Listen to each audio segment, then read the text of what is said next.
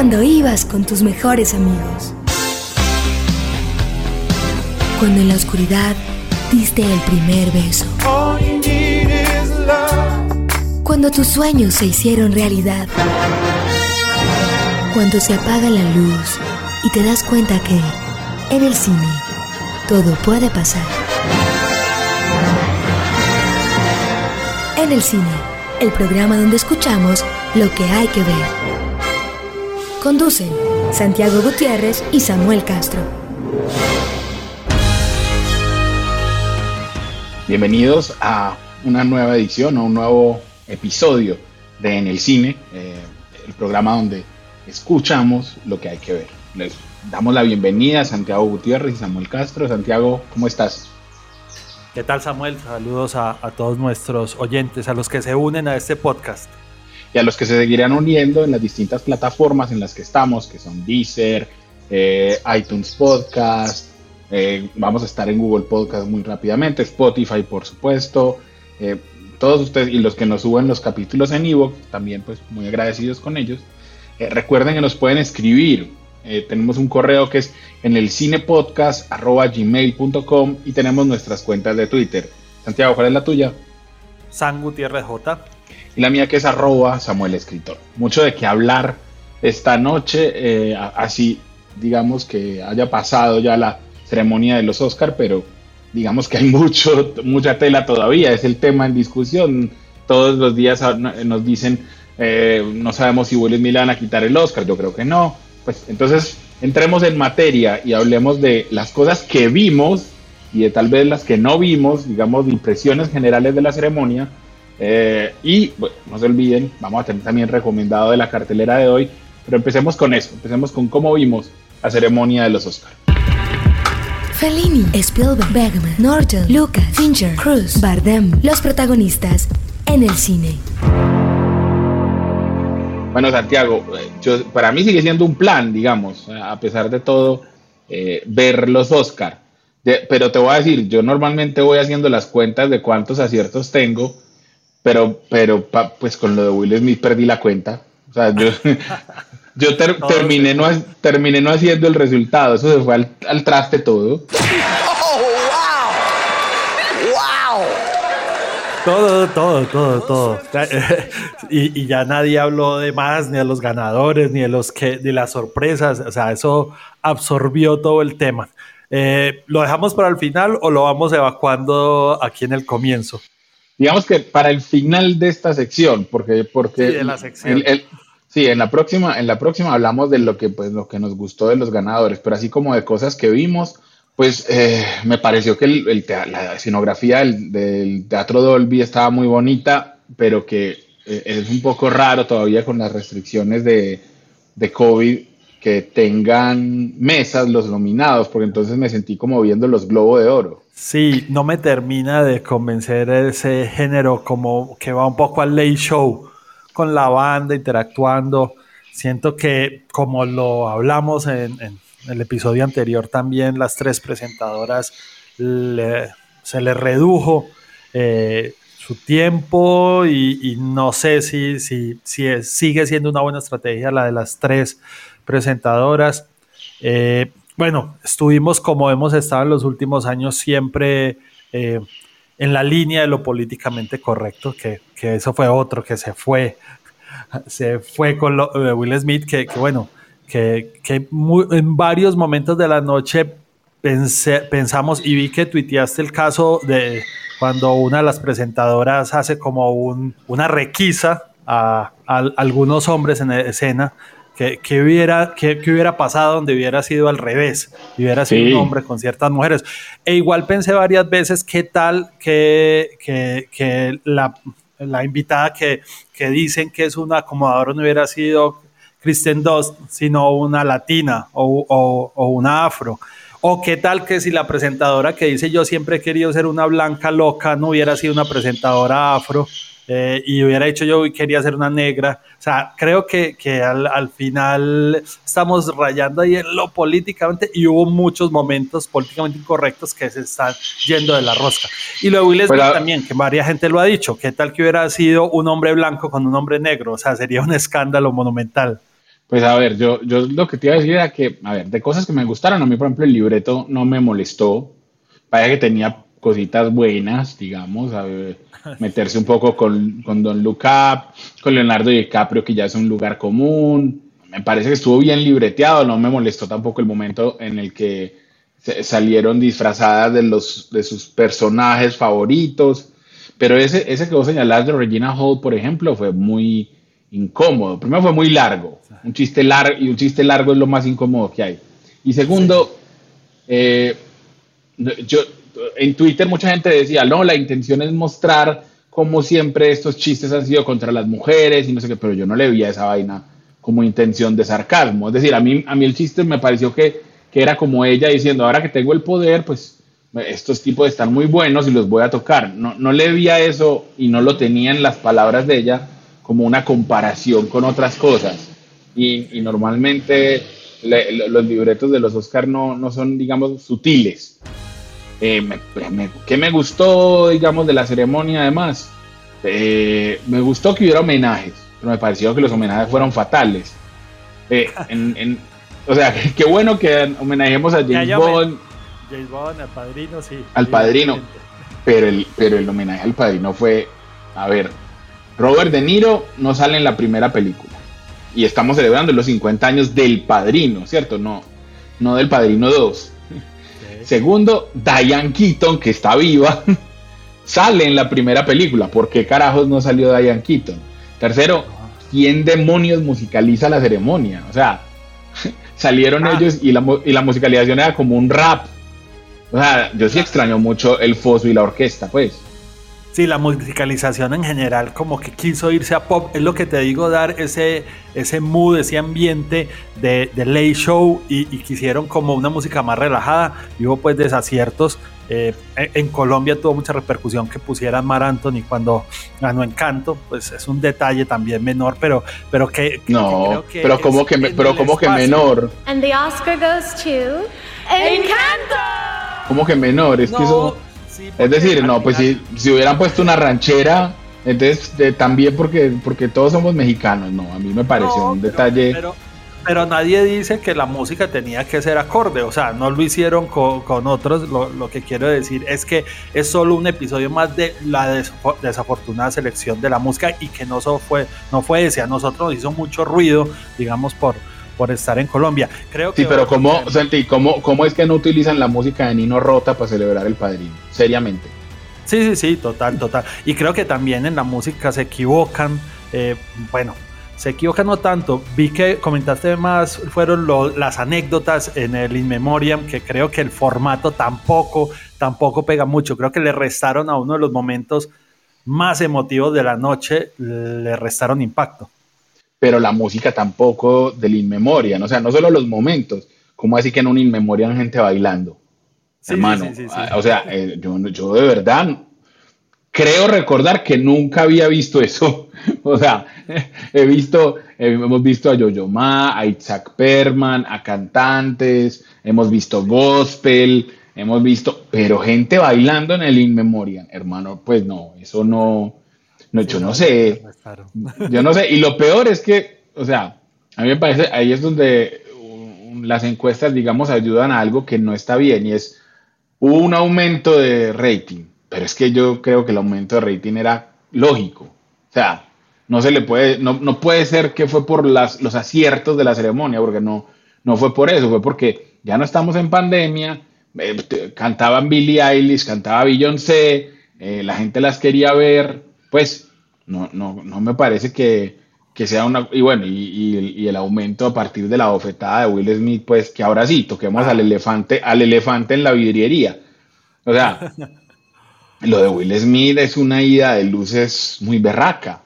Mira, yo te voy a decir, yo tengo, yo sigo a Scott Feinberg, que es, em, digamos, un periodista especializado, y él hizo un retweet de Ramin Today, que es un editor de Variety, y Variety es el gran medio de Hollywood.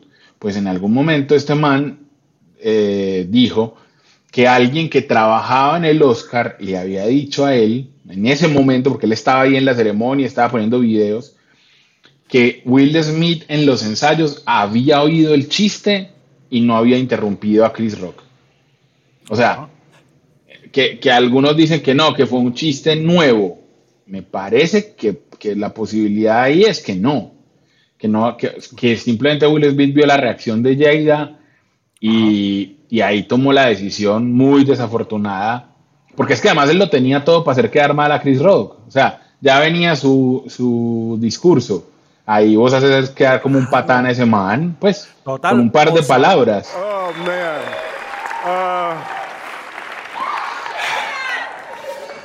Uh, Richard Williams. Um, o salite, no recibís tu Oscar, claro, perdés un momento, pero vas a tener a todos los medios para decir lo que quieras o sea, puedes hacer gira de medios defendiéndote. O sea, por eso, o sea, es difícil hasta, hasta hoy no pensar que era como una puesta en escena, porque además al, Oscar como producto lo que decir le funcionó muy bien, porque claro, lo, lo disparó de una manera tremenda. Pero sí, varias gente dijo que fue víctima de el, del, del, no vas a hacer nada que le dio a la mujer. ¿Por qué? Porque lo que dicen, él se rió inicialmente y después cuando vio eh, sí, pero fue un momento como muy desconcertante, muy desconcertante la verdad, que, que, terminó lamentablemente llevándose por delante, como el mismo Will Smith lo dijo, incluso eh, el premio, pues que ya estaba muy claro que lo iba a hacer, que lo iba a ganar, eh, pero, pero le quitó brillo a ese momento al final.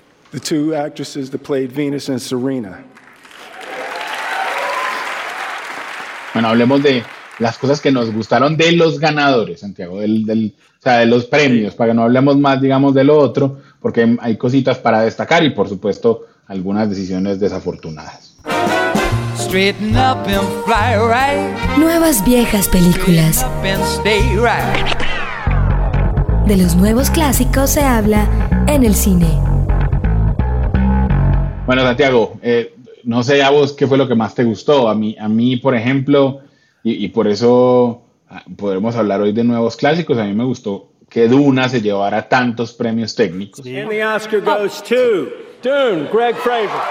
Me parece justo. Esa fue la sorpresa. La sorpresa fue, digamos, no la, a, pesar de que es muy eh, técnicamente es de un alto nivel, de una, eh, creo que no se esperaba tanto, sobre todo en ciertas categorías como, como la fotografía, que, que digamos es, es, una propuesta bien interesante. Eh, aquí creo, creo que esa fue la gran sorpresa, a pesar de que no compitió por los, por los premios más importantes. Creo, de resto, en las categorías, pues fue lo que hemos hablado acá, básicamente. Eh, vos habías aquí manifestado que Coda lamentablemente iba ganando terreno para la mm. mejor película del año y lo hizo, lo hizo, que es desafortunado porque, porque hacer un remake francés, eh, pues no lo sé, no lo sé. no, y, eso que, y eso que no estamos hablando, pues no hemos dicho que el, el, la original francesa es mucho mejor. De verdad es mucho mejor, porque la música es mucho más importante en la, en la película. Yo, yo a ver, a mí eso me parece lo, lo, más triste, me parece el triunfo de lo políticamente correcto, que además es una vergüenza porque es que Coda ni siquiera tendría que haber estado nominada. Ok, Coda. Eh, por muchas razones, pero básicamente porque si ustedes la ven, no le ven nada propositivo, ni nada memorable, ni aparte de, un premio que me pareció justo, que fue el, de mejor actor de reparto. Es decir, Troy Kotsur sí se hace una buena actuación, es, es, me parece a mí lo más destacable de la película, pero el guion adaptado es un premio que, que, que no debió ser. O sea, lo, el, lo que hace eh, la directora de Coda, eh, Sian Heder, al adaptar es básicamente copiar y pegar en Word. Pues, un premio copy-paste, sí, un premio sí, copy-paste. Sí. nunca, nunca un copy-paste había sido tan bien remunerado. Pues a mí, a mí eso me pareció vergonzoso. Sí, sobre todo cuando había el, trabajo de Jane Campion haciendo la adaptación para The Power of Dog, por ejemplo, que, que era de mucha dificultad, una obra más compleja para adaptar. Realmente hay un, había un trabajo de adaptación detrás. También lo políticamente correcto lo manejaron con la música, los discursos, porque claro, el momento era de este, el actor sordo, eh, le dieron su buen tiempo, pero al productor japonés lo, y lo fueron cortando rápido. Además, o sea, creo que también ahí hubo una decisión política con los discursos sea, mucha gente ha, hecho burla también, que creo que pocos actores han hecho un discurso tan largo como el de Will Smith, nadie lo cortó tampoco porque sabíamos que todo estaba en función del rating como lo esperábamos. Sí, pero era, era, fue un discurso re malo, lo puso Almodóvar en algunas declaraciones hablando de Dios. Estuvieron mejor las disculpas después por escrito, que ya le ayudó a escribir su publicista, seguramente. Eh, te iba a decir que, que mm, que estoy de acuerdo con vos, no debieron haber interrumpido a Ryusuke Hamaguchi, que además nunca entendí, el man hizo el esfuerzo de hablar en inglés, y entonces no entendí por qué, qué estaba haciendo ahí anotando. Bueno, entendiste que estaba anotando la traductora. Yo era como, pero que, o sea, ¿qué está anotando? ¿Qué? Que este man lo hizo bien. La inseguridad, sí. sí. O sea, yo, yo, era como, sí, está, cogió ahí pues como una libretica de, de consuelo. Me gustó, no, no me gustó tanto el premio Encanto desde la justicia, pero sí me gustó ver, pues como colombiano me gustó que lo premiaran, me dio pesar pues que, que en el espectáculo, aunque, aunque Carolina y Mauricio y Mauro Castillo lo hicieron tremendamente bien, pues le dieron más preponderancia a un bobo como Luis Fonsi que ni siquiera sabía la canción y no es pues que sea la letra más complicada, pues no, o sea, eso me, gustó, ¿sabes qué? Que ganara Summer of Soul mejor documental, eso fue bonito. Sí, sí, sí, estuvo bueno y, y, bueno, y de nuevo eh, ya eh, de esta última etapa de la música de James Bond siempre es ganadora, una canción de, de James Bond que gana un Oscar más. And the Oscar goes to Billie Eilish. Sí, pero tengo que decir que en ese caso, frente a la de Billie Eilish, a, mí que no me gustó la de Billie Eilish, o sea, es decir, frente a otras canciones de James Bond, me parece mm, realmente blandita, blandita, inferior. Sí, a mí me hubiera gustado, no me hubiera parecido injusto que ganara dos oruguitas. Me gustó la presentación de, de Sebastián Yatra estoy, me, emocionó que él estuviera tan nervioso, me pareció bonito, la verdad. Sí, sí, sí, total, total, total, temblaba, pero bueno, sí, estuvo bonito para nosotros y creo que también lo transmitió a gente que trascendía. Y bueno, estuvo, estuvo bonito el detalle cuando ganó Encanto también que enfocaran a Anthony Hopkins y su esposa. Sí, sí, sí. Esa raíz, esa conexión colombiana que tiene. Para, para los que nos están oyendo y no saben, y no saben, Stella Hopkins, la esposa actual de Anthony Hopkins, es caleña. Eh, entonces, después hubo videos de ellos bailando incluso salsa en alguna de las fiestas. Y, por supuesto, Anthony Hopkins pues no, no baila como la esposa. La esposa sí sabe moverse al ritmo de la salsa. Me gustó, me gustó el premio de Jane Campion. Eh, me gustó, me gustó. Sí, era cantado, es verdad. me gustó mucho el premio a Kenneth Branagh por guion original. Sí, eh, bueno, algunos hablan de Paul Thomas Anderson, ahí digamos se quedó en el camino, pero, pero bueno, creo que Kenneth Branagh es muy respetuoso. También hay gente que criticó lo de Encanto eh, eh, porque no había ganado, que porque era una película muy infantil, que, pronto se la debía haber llevado esta de, Netflix. Yo con todo respeto digo que, que creo que Encanto es de un nivel superior eh, entiendo que tal vez hay un descontento, pero realmente era un premio merecido más allá de que seamos colombianos. Yo, yo, yo, tengo una opinión al respecto. yo sí creo que a mí me gustaba más Los Mitchells contra las máquinas como película, mm. pero esto, esto no es un asunto, eh, los premios, digamos, culturales o artísticos, deberíamos recordar que no es una sola opción posible eh, para que sea justo. Es decir, si el premio a mejor película se lo hubiera ganado Belfast o si se lo hubiera ganado El poder del perro, pues yo habría quedado contento con ambos. Eh, se lo gana Encanto y no me parece injusto frente a, frente a, lo que había y frente a la calidad de Encanto. Eh, se, lo, se lo ganó Jessica Chastain y yo soy hincha de ella, entonces me pareció bueno. Pero si se lo hubiera ganado Kristen Stewart por Spencer, Olivia Colman por The Lost Laughter o Penélope Cruz por Madres Paralelas, también me habría parecido un premio justo. ¿Me entendés? No o sea, no, no, no hay, ahí no hay un problema con, con, los ganadores. Hay un problema con Coda, como ya dijimos, que pues, es una película, es una peliculita, hermano, la verdad, es una peliculita, una peliculita en minúscula.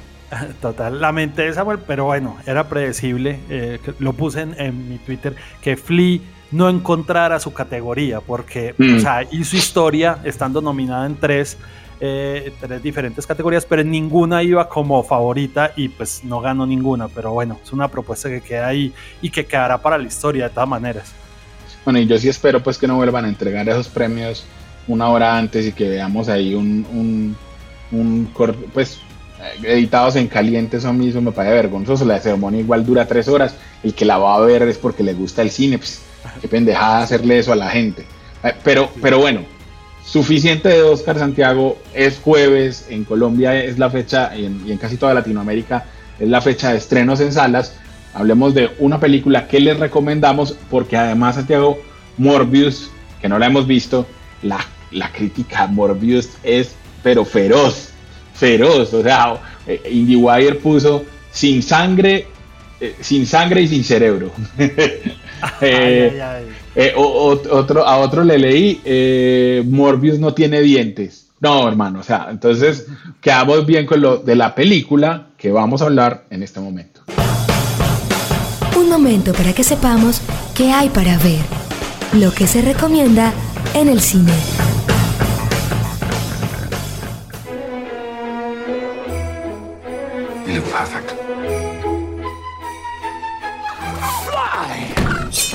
Santiago, la verdad es que yo empecé a ver Silent Night, es decir, no leí mucho antes de verlo. Y yo de verdad al comienzo creí que era una película navideña. creí que era una película de, Navidad con una familia que se reúne y vamos a ver una fiesta y hay un poco de comedia y no sé qué. Pero, pero me sorprendió porque no es eso. Sé que, sé que a vos no te gustó tan, pues no te gustó, a mí sí, entonces contame vos por qué no te gustó. No, no, como que no, no le he encontrado todavía el camino. Salí como con la misma sensación cuando vi un poco Melancolía, la de las Bontriers. se, se, me hizo de pronto porque las dos películas son apocalípticas, las dos tienen como ese humor negro pero difícil de agarrar. Eh, pero siento que acá eh, los personajes por querer hacer coral no termina teniendo una, una real profundidad. El, el, personaje protagónico, como yo lo entiendo, es el, de, el del niño, eh, el de que lo hace Roman Griffith Davis, eh, pues, que lo conocimos por eh, Jojo Rabbit. Jojo Rabbit. Que aquí, aquí dirige, aquí dirigido por, por, por su mamá, por, por Camille Griffith, que pone a sus tres hijos a actuar y realmente pienso que yo hubiera tomado una decisión de hacerlo incluso más protagonista, de haber narrado la historia a partir de sus ojos. Creo que esa decisión coral se me hace un poco, no voy a decir desafortunada, pero se me hace que no me, no, no me permitió conectarme realmente con ningún conflicto por querer abarcar demasiado. Creo que parece muy simple la película porque realmente se desarrolla en un espacio muy limitado, pero creo que tomó ese, ese riesgo de ambición con el que yo no me terminé de conectar. Principalmente, eh, eh, entonces sucedían cosas como que, por, qué hacía esto? Y, y hay algunas decisiones que, que, me parecían como, ¿por qué esta señora está jugando Scrabble en una escena sola? Pues como una solución que, que, no le encontraba sentido y eso me impidió a mí conectarme realmente con los conflictos. Christmas. You're still alive? Yes, I think so. Jesus, they're early. Tony and Simon robbed the petrol station. Bueno, yo, yo, te tengo, yo te tengo una vuelta a, esas, a todas esas cosas que acabaste de decir. Uno, para la gente que nos está oyendo, Silent Night es una película eh, que plantea una situación que en, un, en Estados Unidos no la habrían permitido. Y es que, que se hiciera, porque es una historia de humor negrísimo y de puro humor británico, que se burlan de la reina, se burlan de los hijos, se burlan de la paternidad. Bueno, eh, y es que todos están reunidos para celebrar la Navidad, pero justamente porque viene el apocalipsis, es decir, ya el mundo se va a acabar. Y entonces, eh, pues son las reacciones frente a eso. No, voy a contar más, pero cualquier sinopsis, es decir, cualquier sinopsis normal les diría, les contaría eso. Diría eso, sí, Diría eso, no estoy haciendo un spoiler. Ahora bien, el, lo de Roman Griffin Davis y los niños me pareció muy bueno, muy, muy bueno, la verdad. Eh, me parece que la más la película está construida justo para eso, para que el niño sea el elemento cuestionador. Pero me parece, Santiago, que aunque estoy de acuerdo con vos en que los personajes no alcanzan a, delinearse mucho, es que hay críticas para todo el mundo, para todo el tipo de relaciones. Entonces ellos aprovechan para burlarse de la bonita de la universidad o del colegio que, o sea, burlarse en serio, que, que tuvo un problema de acoso y nadie le ayudó cuando era cuando estaban en el colegio. De, para, y, uno dice, para burlarse de eso, sí, un poco para burlarse. O sea, aquí se burlan de todo, de la corrección política. Entonces, alguien tiene a la novia que es negra, pero todos los demás blanquitos la dejan aparte, que es la que se pone a jugar esclavo. Pues, y la, y la dejan en todos los comentarios. Me pareció que la crítica era eso, como que eh, el, aceptamos que tener amigos o ellos aceptan tener amigos negros, pero realmente los dejan a un lado en todo. Me pareció que también había, pues, muchas veces decían, ¿dónde está la reina? Está en un búnker lleno de comida para perros. Pues había un, hay, hay toda una, una crítica, digamos, a un montón de cosas de las reuniones familiares que a mí me gustó mucho, pero además la situación de, un, humor absurdo me encantó, debo decir. Mi, mi esposa estaba feliz porque es una una película que es un sueño que ella tiene, que así sea el apocalipsis, como, como, que sabemos cuándo se acaba y nos tomamos todos una pastillita. Pero Samuel, todo lo que acabas de decir sucede, en una línea del guion. O sea, la burla a la, no sé qué, es una línea del guion. La, la abstracción, bueno, lo, la abstracción de, la desconexión del personaje afro realmente es Sí, sucede. De hecho, al comienzo, mm, para mí fue una virtud como que la construcción de los personajes con detalles. Eh, una mirando hacia el espejo, una, pero después se me fueron, se me fueron delineando. Pues para, para empezar, yo no sé si les pase, pero yo me di cuenta muy adelante en la película cuál era la relación entre esta gente. Y que estuvieran juntos en un apocalipsis se me hizo más inverosímil también. Entonces, pero bueno. Bueno, no, eh, o sea, esa, digamos te la compro, pero yo también creo que uno a lo mejor quiera pasar el último día de, su vida con los amigos y no con la familia. Pues, quién sabe. Eh, eh, es una, mejor dicho, a mí me gusta defender esta película porque no creo que, se, no creo que, que la calificación que tiene en IMDB después de verla sea justa. Menos de 6, no, para nada. La película más dura 90 hermosos minutos. Es decir, en estos tiempos en que nadie, nadie es capaz de dar una película de menos de dos horas, la película es perfecta. O sea, no, y te, eh, y te voy a decir algo. Me pasó con esta película algo que me pasa con ciertas películas. Pues, pucha, no, esta película me hubiera quedado mejor como una obra de teatro o como una serie de televisión. No sé, o sea, siento que la cinematografía te tiene que dar un poco más. Y eh, te la compro, pero, pero sobre todo en la construcción de ciertos efectos especiales del apocalipsis que me parecieron baratongos, tipo sci-fi. Pero, pero a mí sí me gustó y, estoy de acuerdo con vos. Yo también la haría como obra de teatro. como, obra de teatro, me encantaría verla. Me encantaría verla. Bueno, eh, está Kira Knightley, está Matthew Wood, para los que los conocen y los siguen como actores actúan bien, me parece. Eh, es, es, humor negro, no es humor gris, es humor negro británico, no es humor negro gringo. Y hay, y hay una diferencia grande, la verdad. Total. Advertencia para las personas, digamos, eh, o sea, es un humor que tal vez no se vayan a reír en toda la, película. Tiene, o que no, tener un humor tan ácido y tan negro como el de tu esposa, tal vez. Sí, sí, sí, exacto. O que ustedes, digamos, no sean de estómago fácil, porque hay, o sea, uno diría, una comedia y se, y, se van a morir los niños. Pues sí, señores, la verdad, y sin miseria. Entonces, a mí, a mí sí me gustó, pero bueno, digamos que justamente por eso vamos a terminar, Santiago, con una, vamos a terminar este en el cine de, de esta semana con una canción que suena en la película, en una escena de fiesta y que además se presta perfecto para este programa post-Oscar, porque vamos a oír la versión que hace Emma Kershaw con la London Music Works, que es una orquesta especializada en hacer covers. Para esta película hicieron una versión muy bonita de Fame o de Fama, que es, por supuesto, de, de ese musical. Entonces aquí la bailan todos, pero suena perfecto porque la fama, no sé si fue lo que se le subió a la cabeza al pobre Will Smith. Entonces, con esta canción nos despedimos y esperamos que nos acompañen, que se suscriban al podcast y nos acompañen en el próximo episodio de En el Cine.